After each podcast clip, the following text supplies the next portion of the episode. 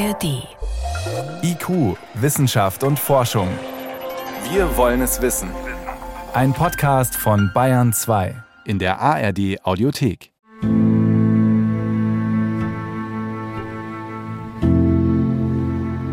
Sarah Biolis Oma hat in den letzten Jahren ihres Lebens gehumpelt.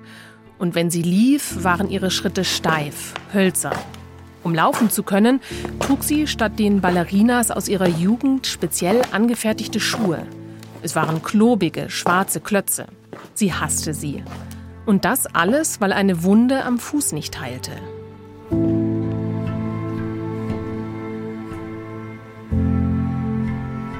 Eigentlich hatte Sarah Bioli den Eindruck, es wird doch alles unternommen, um ihrer Oma zu helfen.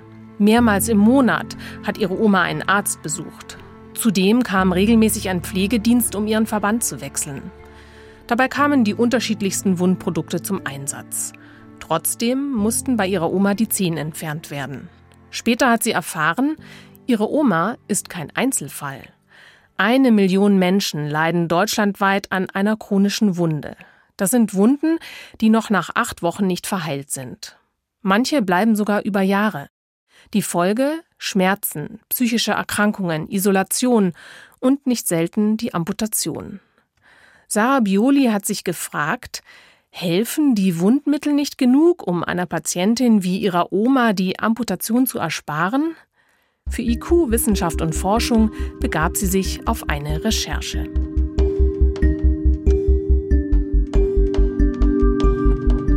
Um sich ein Bild über die aktuellen Möglichkeiten zu machen, wühlte sie sich durch Gesetzestexte, sprach mit Betroffenen, Pflegekräften, Ärzten, Wissenschaftlern und dem Bundesverband für Medizinproduktehersteller und setzte sich in den Zug in Richtung Bremen. Es ist Mitte Mai. Sarah Bioli fährt zum Bremer Wund- und Pflegekongress. Das, was an diesen Tagen passiert, nimmt sie in Memos auf. Recording. Ich bin jetzt schon sehr gespannt, was mich erwartet. Im Internet habe ich nämlich ganz viele Bilder von allen möglichen Varianten an chronischen Wunden gesehen. Also gibt es große, tiefe, zerklüftete. Meist entstehen die, wenn das Immunsystem geschwächt ist. Also wenn man zum Beispiel unter Diabetes mellitus leidet oder die Durchblutung der Arterien und Venen gestört ist. Bevor sie zum Wundkongress fährt, hat sie sich die derzeit geltende Leitlinie zur Lokaltherapie von chronischen Wunden angeschaut. Darin steht, die meisten Wunden brauchen ein feuchtes Milieu. Sie sollten regelmäßig gereinigt und der Verband regelmäßig gewechselt werden. Zu den einzelnen Wundprodukten gab es aber oft keine Empfehlung. Wie sie wirken, unklar. Dementsprechend gehen die Meinungen, was den Stellenwert vieler Wundauflagen betrifft, auseinander. Trotzdem erstatten die gesetzlichen Krankenkassen aktuell die Wundprodukte. Das ist viel Geld. Eine deutsche Studie zeigt zum Beispiel, allein die Behandlung eines Beingeschwürs kostet im Jahr fast 10.000 Euro. Einer der größten Posten dabei ist mit rund 3000 Euro die nicht medikamentöse Behandlung in Form von Wundauflagen und Verbandmitteln.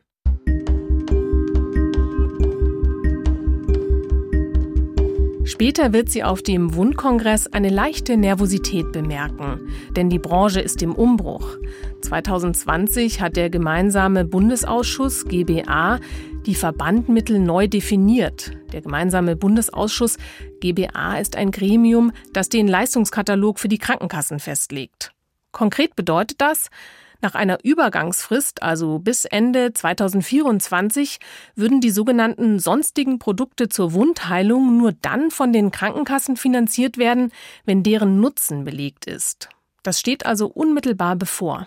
Sie hat dann eine Pressemitteilung gefunden, die 2020 mit der neuen Verbandmitteldefinition erschien. Da sagt der GBA-Vorsitzende Professor Josef Hecken, Relativ teure arzneimittelähnliche Medizinprodukte, wie zum Beispiel Gele, Emulsionen oder Hydrogele, drängen unter dem Label von Verbandmitteln seit geraumer Zeit auf den Markt. Der GBA hat nun klargestellt, dass es eben keine Verbandmittel sind. Ob ein medizinischer, patientenrelevanter Nutzen der Produkte für die Wundheilung vorliegt, muss damit künftig im Einzelfall über Studien nachgewiesen werden. Heißt das, man weiß bisher gar nicht so genau, ob die Wundmittel überhaupt helfen? Beziehungsweise welche schon und welche nicht? Hat Ihre Oma vielleicht sogar Mittel bekommen, die gar nicht wirken? Mal sehen, was sie auf dem Kongress erfahren kann. Als sie eincheckt, bekommt sie einen Jutebeutel mit Programmen und Fachzeitschriften in die Hand gedrückt. Darin befinden sich auch Flyer von Wundprodukten. Recording. Hier gibt es wirklich ganz viele verschiedene Wundprodukte. Da sind auch so abgefahrene Sachen dabei wie Kalplasma und da stehen auch überall so tolle Sachen wie verbesserte Wundheilung oder aktive Förderung des Wundheilungsprozesses. Später auf dem Wundkongress wird die neue, überarbeitete Leitlinie zur Lokaltherapie vorgestellt werden. Darin werden auch die Studien enthalten sein, die in den vergangenen Jahren zu den Wundprodukten erschienen sind. Doch zuerst möchte Sarah verstehen, was eine chronische Wunde ausmacht und wo die Produkte überhaupt ansetzen. Deshalb spricht sie mit der Professorin Eva Stürmer von der translationalen Wundforschung. Für die chronische Wunde sind wichtig die Exudationsphase, die Granulationsphase und die Epithalisierungsphase. Diese Exudationsphase, die kennt einfach jeder, das ist, wenn die Wunde blutet, wenn der Körper aufräumt, also Bakterien, Fremdkörper, solche Dinge aus dem Körper entfernt. Das heißt, das körpereigene Immunsystem wehrt sich gegen den Gewebedefekt. Alles, was tot ist, wird aussortiert. Und wenn wir jetzt von chronischen Wunden sprechen, was genau passiert da im Körper? Man sagt auch, dass schwer heilende oder chronische Wunden in dieser Entzündungsphase verbleiben und der Schritt in den Gewebeaufbau, der wird nicht geschafft vom Körper. Und das ist genau der Punkt, wo all unsere Therapien ansetzen müssen. Ich habe jetzt sehr viele unterschiedliche Produkte auf dem Kongress gesehen. Inwiefern unterscheiden sich denn die Therapien? Die Wundprodukte, die es so auf dem Markt gibt, haben natürlich ganz unterschiedliche Indikationen. Meist steht am Anfang bei Erstkontakt eine Wunde, die kolonisiert oder infiziert ist. Das heißt, dort muss im ersten Schritt erstmal die bakterielle Belastung kontrolliert werden. Und dann kommen natürlich so Dinge wie Wachstumsfaktoren oder ähnliches als positive Aspekte zum Einsatz. Es gibt also Wundprodukte, die Bakterien und Infektionen bekämpfen. Das sind die antimikrobiellen Wundauflagen. Es gibt Produkte, die Wunden feucht halten. Und Verbände, die zu viel Feuchtigkeit aufsaugen. Doch was für Belege gibt es für die Wirksamkeit der Produkte? Will man eine neue Wundauflage zugelassen bekommen, dann muss man in der Regel gar nicht direkt nachweisen, dass sie zur Heilung der Wunde beiträgt. Es reicht oft schon der Nachweis, dass Grundfunktionen erfüllt sind, also dass ein Superabsorber beispielsweise Feuchtigkeit aufsaugt. Und es reichen Anwendungsstudien, die zeigen, dass die Nebenwirkungen nicht schlimmer sind als die der bereits vorhandenen Produkte. Doch auf dem Wundkongress jagt ein Vortrag den nächsten, der die Wirksamkeit eines Produktes anpreist und auch belegen möchte. Ich habe mir jetzt gerade einen Vortrag zur Behandlung von Kalplasma angehört und da war das wirklich ganz extrem. Also riesige Wunden, die durch die Behandlung geheilt sind. Das war schon ziemlich beeindruckend. Darüber spricht sie mit dem Gefäßchirurgen Professor Andreas Meyer-Hasselmann, dem Leitlinienkoordinator. Ihm zufolge ist das, was Hersteller oft als Nutzungsnachweis präsentieren, nicht immer wissenschaftlich fundiert. Im Wesentlichen erfolgt der Nutzennachweis ja nicht für die Zulassung, er erfolgt aus Marketingzwecken und basiert dann sehr oft auf Anwendungsbeobachtungen. Das heißt, irgendjemand wendet es an und sagt, das funktioniert prima. Und damit wird das Produkt dann auf dem Markt verkauft. Wird jemand während einer bestimmten Therapie gesund, neigen sowohl Behandelnde als auch Betroffene dazu, diese als positiv zu bewerten. Ob sie deshalb auch gewirkt hat und das über den Placebo-Effekt hinaus, oder ob nicht einfach die erhöhte Versorgung der Wunde den gewünschten Effekt gebracht hat. Die Klarheit soll die neue, überarbeitete Leitlinie zur Lokaltherapie schaffen. Der aktuelle Entwurf wird auf dem Wundkongress vorgestellt. Darin haben Fachgesellschaften alle neuen Studien, die seit der alten Leitlinie erschienen sind, zusammengetragen.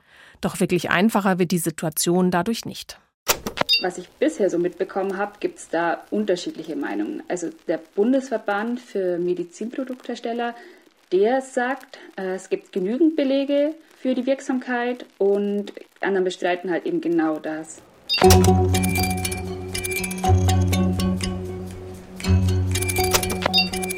Auch die Aussage der neuen Leitlinie besagt, dass es kaum harte Evidenz zu den einzelnen Wundprodukten gibt.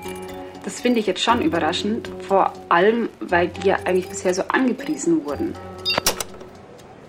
Mit harter Evidenz ist der wissenschaftliche Goldstandard für den Nachweis einer Wirksamkeit gemeint.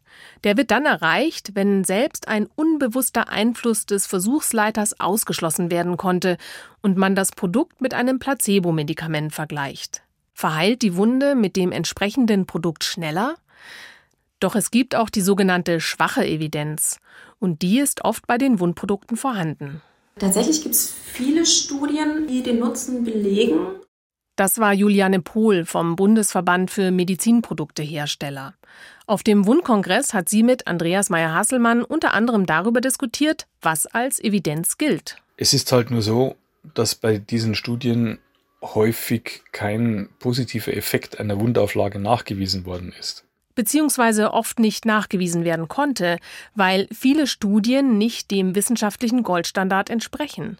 Vor allem bei den antimikrobiellen Wundauflagen gehen deshalb die Meinungen über den Stellenwert der Wundprodukte auseinander. Exemplarisch dafür stehen dabei vor allem die Silberprodukte.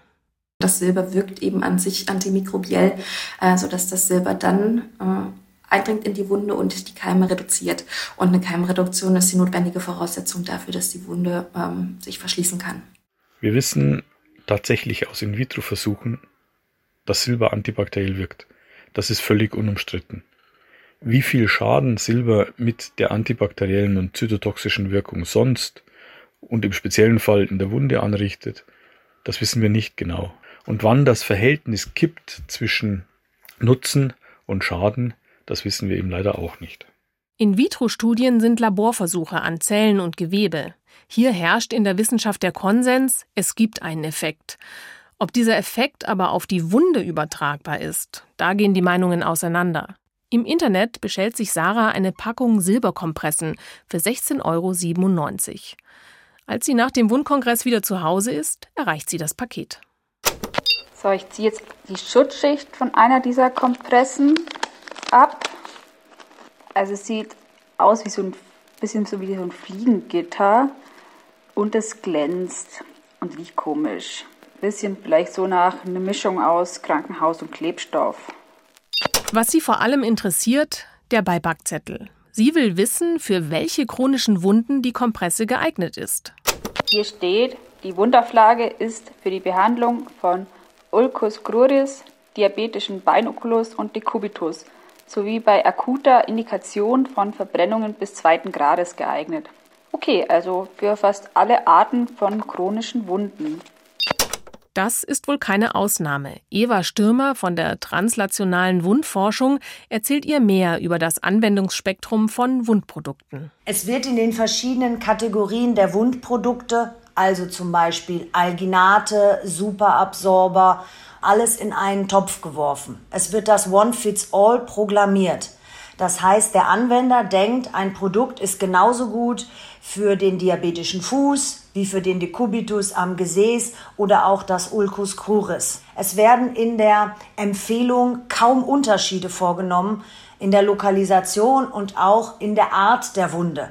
Meinem Gefühl nach ist viel zu wenig Information diesbezüglich auf dem Markt, was Limitationen angeht. Das war auch bei Sarahs Beispiel der Fall. Sie will deshalb wissen, wie die Kompresse überhaupt wirkt und knöpft sich erneut den Beipackzettel vor. Also es gibt ja auch den Reiter Eigenschaften und Wirkungsweise. Da steht, dass die Kompresse die Wundränder pflegt. Was ich jetzt aber nicht gefunden habe, waren Informationen zur antimikrobiellen Wirkweise oder dazu, wie viele Silberionen auch freigesetzt werden. Das hätte sie eigentlich auch gar nicht erwartet, aber Wissenschaftlerinnen und Wissenschaftler finden diese Information für Anwender wichtig. Auf der Herstellerseite sucht sie nach weiteren Informationen, doch Fehlanzeige. Für Andreas Meyer-Hasselmann ist das keine Überraschung. Wenn Sie die Produktinformationen für eine Silberkompresse zum Beispiel im Internet nachschauen, da finden Sie nicht, wie viele aktive Ionen diese Kompresse freisetzt. Es steht wahrscheinlich deshalb nicht dabei, weil die Hersteller es selbst auch nicht genau wissen, weil es eben auch keine wirklich vernünftig standardisierten Techniken gibt, mit denen man so etwas messen kann. Sarah hat den Hersteller angefragt, ob er ihr sagen kann, wie die Auflage wirkt und wie viele Ionen freigesetzt werden. Bis zur Produktion dieses Audio-Features hat sie keine Antwort erhalten. Im Internet wird sie aber fündig bei PubMed, einer Suchmaschine für wissenschaftliche Studien. Deren Fazit: Die Wundauflage wirkt. Doch als sie sich die Studien genauer anschaut, findet sie oft methodische Mängel, zum Beispiel Interessenskonflikte. Also die Studien überzeugen mich jetzt nicht unbedingt. Es gab da zum Beispiel eine, da arbeitete der Hauptautor beim Hersteller. Eine habe ich gefunden, die auf den ersten Blick ganz solide gewirkt hat. Da wurde eine Silberkompresse mit einer anderen Kompresse verglichen, die den Wirkstoff Paraffin enthielt. Und dann habe ich mir die Ergebnisse ein bisschen genauer angeschaut und dann fiel aber auf, dass die Gruppen, obwohl sie eigentlich zufällig eingeteilt wurden, eben halt doch nicht ganz miteinander vergleichbar waren. Und zwar deshalb, weil in der Vergleichsgruppe, also der Gruppe mit dem Paraffin, die durchschnittliche Wundgröße größer war. Und größere Wunden heilen auch generell einfach schlechter. Also ist es auch kein Wunder, wenn dann rauskommt, dass die kleinere Wunde bei der Silberkompresse auch schneller zugeht.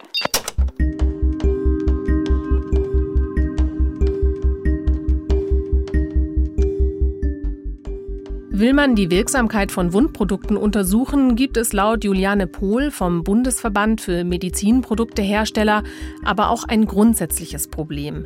Es geht um die sogenannten Endpunkte. Das sind festgelegte Zielgrößen, anhand derer das gemessene Ergebnis bewertet wird. Endpunkt Wundverschluss, der natürlich Ziel jeder Wundbehandlung ist, lässt sich sehr, sehr, sehr schwer oder also zumindest nicht so unmittelbar nachweisen, wie es bei den gängigen Studien der Fall ist. Oder, um es mit anderen Worten zu sagen, es gibt viele Störfaktoren, welche den Verlauf beeinträchtigen können.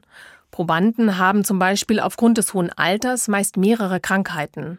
Bei Sarahs Oma war das auch so. Ungefähr drei Jahre nachdem ihre Zehen amputiert worden waren, entdeckte sie ein Loch in ihrem Fuß. Kurz darauf bekam sie Krebs. Sie starb.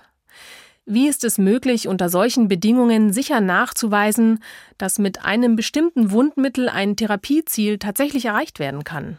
Patienten und Patientinnen haben oft mehrere Krankheiten, die einen Erfolg verhindern, wie der Krebs bei Sarahs Oma. Es gibt andere Endpunkte, nämlich eine Wundflächenreduktion um x Prozent in einem Zeitraum Y zum Beispiel oder es gibt den Endpunkt Keimreduktion um x Prozent oder weitere Endpunkte wie Lebensqualität und Schmerzreduktion. Der Vorteil, mit solchen Endpunkten könnte man die Beobachtungszeit der Wunde verringern und damit auch das Risiko, dass Patienten in dieser Zeit sterben. Solche Studien gibt es bereits. Auch in der derzeit geltenden Leitlinie wurden Endpunkte wie die Wundreduktion, die Schmerzreduktion und die Verbesserung der Lebensqualität berücksichtigt. Das Problem, bislang sind Messverfahren oft nicht standardisiert, weshalb Vergleiche und Aussagen schwierig sind. Industrie und Anwender sind sich deshalb einig. Wichtig wären gewisse Standards und Kriterien, auch in Hinblick auf die neue Verbandmitteldefinition, die Ende 2024 in Kraft tritt. Laut des Bundesverbands für Medizinproduktehersteller sind rund 400 Produkte von der neuen Regelung betroffen, darunter auch die Silberkompressen. Sarah hätte deshalb gerne mit den Zuständigen beim GBA ein Interview geführt. Sie wollte wissen, welche Endpunkte in Betracht gezogen werden und welche Kriterien die Studien in Zukunft erfüllen müssen. Auch weil der GBA auf dem Wundkongress immer wieder als Black Box bezeichnet wurde. Leider bekommt sie eine Absage. Keine Zeit. Aber zumindest stößt sie in der Pressemitteilung von 2020 auf eine Aussage des Vorsitzenden Josef Hecken. Anstatt über fehlende Informationen zu Prüfkriterien des GBA zu klagen, hätte ich von der Industrie in den letzten drei Jahren mehr Initiative erwartet, um den Mehrwert ihrer Produkte nachzuweisen. Der GBA hat mit der Nutzenbewertung von neuen Arzneimitteln bereits gezeigt, dass er Evidenz und Augenmaß zusammenbringen kann. Die Nutzenbewertung von Arzneimitteln durch den GBA erfolgt auf Grundlage von klinischen Studien. Je stärker dabei die Evidenz, desto wahrscheinlicher eine Empfehlung zur Erstattung des Produktes. Medizinprodukte sind aber keine Arzneimittel. Bisher unterlagen sie deshalb teilweise weniger strengen Anforderungen. Harte Evidenz zu schaffen ist zwar möglich, aber die Umstellung ist teuer und nicht jeder Hersteller kann und will das nötige Geld dafür investieren. Werden mit der neuen Leitlinie vielleicht sogar Wundmittel auf dem Markt fehlen? Juliane Pohl vom Bundesverband für Medizinproduktehersteller warnt. Das ist das Problem, dass die Versorgung nach Ende der Übergangsfrist dann gar nicht mehr zur Verfügung stehen können. Und wenn die dann nicht mehr zur Verfügung stehen, also eben insbesondere diese antimikrobiell wirkenden, dann gibt es keine Alternative mehr. Die Alternative ist dann eben Antibiotika. Eva Stürmer sagt, dass viele Produkte dann nicht mehr zur Verfügung stehen könnten, denn das Zeitfenster für Studien ist kurz. Wir als Anwender wollen sicherlich nicht, dass mit der Rasenmähermethode die ganzen Wundauflagen mit Zusatznutzen jetzt vom Markt verschwinden. Wir brauchen Produkte mit Zusatznutzen, aber wir wollen natürlich wissen, welches Produkt welchen Nutzen hat. Das heißt, wir brauchen mehr Informationen über die Produkte. Die Kategorien der Wundprodukte, die müsste man miteinander vergleichen. Das aber wird vom GBA nicht explizit gefordert. Die Hersteller müssen zwar einen Nutzen nachweisen, indem sie zeigen, dass das Produkt besser ist als das einer anderen Kategorie, beispielsweise indem sie eine Silberkompresse mit einer paraffinhaltigen Kompresse vergleichen. Aber es muss nicht Silber mit Silber verglichen werden. Das heißt, man weiß dann immer noch nicht, ob das eine Silberprodukt besser ist als das andere Silberprodukt. Es gibt sicherlich hocheffektive Wundprodukte, aber auch welche, die nicht so gut wirken. Aber wir wissen nicht, was was macht, weil es vergleichende Studien nicht gibt. Das heißt, wir wissen es schon, limitiert auf Basis eigener Erfahrung. Auf Basis eigener Erfahrungen. Nun sind Erfahrungen zwar keine Studien, aber sie helfen definitiv bei der Behandlung. Doch nicht jeder Arzt oder Wundversorger hat so einen breiten Erfahrungsschatz. Im Zuge der Recherche hat Sarah auch mit Rainer Bremken von der Selbsthilfegruppe Dortmund gesprochen. 20 Jahre litt er an einer chronischen Wunde. Anfangs war es nur ein kleines Loch am Bein, aus dem Wundwasser lief. Doch mit der Zeit wurde die Wunde so groß wie die Fläche von zwei Händen. Damit seine Wunde heilt, haben Ärzte viele Therapien ausprobiert. Sogar eine Hauttransplantation war dabei. Nichts half. Die haben dann dies ausprobiert und jenes ausprobiert und das, mal aus Silber oder mal mit Kohle, mal mit Gold. Und geholfen hat es nicht, es wurde nur immer schlimmer. Es wurde sogar so schlimm, dass Rainer Bremken nach neun Jahren kurz vor der Amputation stand. Sein Glück, der Arzt überwies ihn in den Pflegetherapiestützpunkt in Dortmund. Zwar heilte die Wunde dort nicht vollständig, aber man kümmerte sich, machte Schmerztherapien.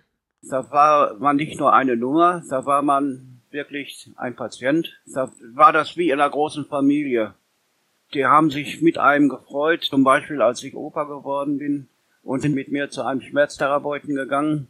Und dann äh, habe ich gemerkt, dass sich da was äh, tut an der Wunde. Es hat zwar lange gedauert, aber inzwischen verschließt eine feine Haut die Wunde von Rainer Bremken. Wer sich intensiv mit dem Patienten beschäftigt und vernünftig, das heißt also Grunderkrankung und Wunde behandelt, der wird Erfolg haben mit fast jeder Wundauflage. Der Blick auf die Grunderkrankung, von der Professor Meyer-Hasselmann spricht, ist bei der Therapie entscheidend. Und doch hört Sarah von der Grunderkrankung auf dem Wundkongress in Bremen nur am Rande. In den Vorträgen taucht auch immer wieder die Grunderkrankung auf, aber der Fokus liegt hier ganz klar auf den ganzen Wundprodukten. Dabei macht die Behandlung der Grunderkrankung Forschenden zufolge fast 90 Prozent des Erfolgs aus. Und an die Grunderkrankung zu denken, ob es ein Diabetes ist oder eine Gefäßstörung oder ob es eine immunologische Ursache hat, das ist eigentlich die ärztliche Aufgabe und das sollte parallel der erste Schritt sein. Aber größere europäische Studien haben ja gezeigt, dass es oft Monate dauert, bis diese Diagnostik in die Wege geleitet wird. Wenn es Monate dauert oder teilweise sogar Jahre, bis nach der Grunderkrankung überhaupt gesucht wird, dann ist es kein Wunder, wenn in dieser Zeit Verbandmittel nicht helfen. Dann wird in dieser Zeit viel Geld ausgegeben für keinen oder einen sehr geringen Effekt. Und Patientinnen und Patienten müssen unnötig lange leiden. Manchen muss dann sogar das Bein oder der Fuß abgenommen werden. Doch warum dauert es überhaupt so lang, bis man mit der Diagnostik beginnt? Wir haben im ambulanten Sektor ganz viele Ärzte, die die Wundtherapie abgeben. Die schauen gar nicht mehr auf die Wunde, sie geben die Wunde und den Patienten ab an sogenannte Wundmanager. Das sind Leute, die eine spezielle Ausbildung gemacht haben, die teilweise auch sehr, sehr gut ausgebildet sind aber die jetzt selbstständig unterwegs sind und die Patienten therapieren, beziehungsweise nicht therapieren, sondern nur Vorschläge machen, wie die Patienten therapiert werden sollen. Und das Problem dabei ist, dass diese Wundmanager aus der Marge der verordneten Kompressen bezahlen werden. Damit beschreibt Meyer Hasselmann ein System, in dem es oft folgende Rollenaufteilung gibt. Es gibt einen, der die Wundprodukte kennt, sie empfiehlt und dadurch verdient. Und einen, der zwar in der Regel nicht auf die Produktpalette zur Versorgung chronischer Wunden spezialisiert ist, der sie aber verordnet und deshalb froh ist, wenn ihm jemand die Entscheidung über die Produktauswahl abnimmt. Kein Wunder, wenn da dann mal die Grunderkrankung und deren Therapie vergessen wird. Das macht natürlich nicht jeder so, aber das System fördert es.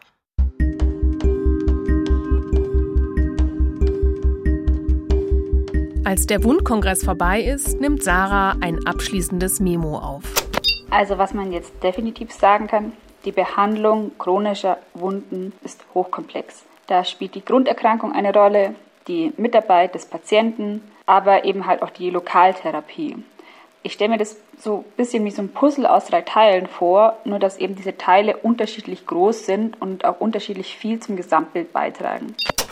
Sarah fragt sich, ob es nötig gewesen ist, die Zehen bei ihrer Oma zu amputieren und ob es mit anderen Produkten vielleicht anders gewesen wäre. Das kann sie auch nach der Recherche nicht beantworten. Es hakt an vielen Stellen. Oft dauert es zu lange, bis die Ursache der chronischen Wunde, die Grunderkrankung, diagnostiziert wird. Und bei vielen Wundprodukten wissen selbst die Anwender nicht genau, wie stark oder ob sie überhaupt wirken. Und obwohl die Probleme in der Fachwelt zwar bekannt sind, hat sich bislang nicht wirklich was getan. Frühestens 2024 wird sich etwas ändern. Das war IQ Wissenschaft und Forschung mit dem Thema chronische Wunden. Wie wirksam sind Wundprodukte? Autorin Sarah Bioli. Gesprochen hat Yvonne Meyer.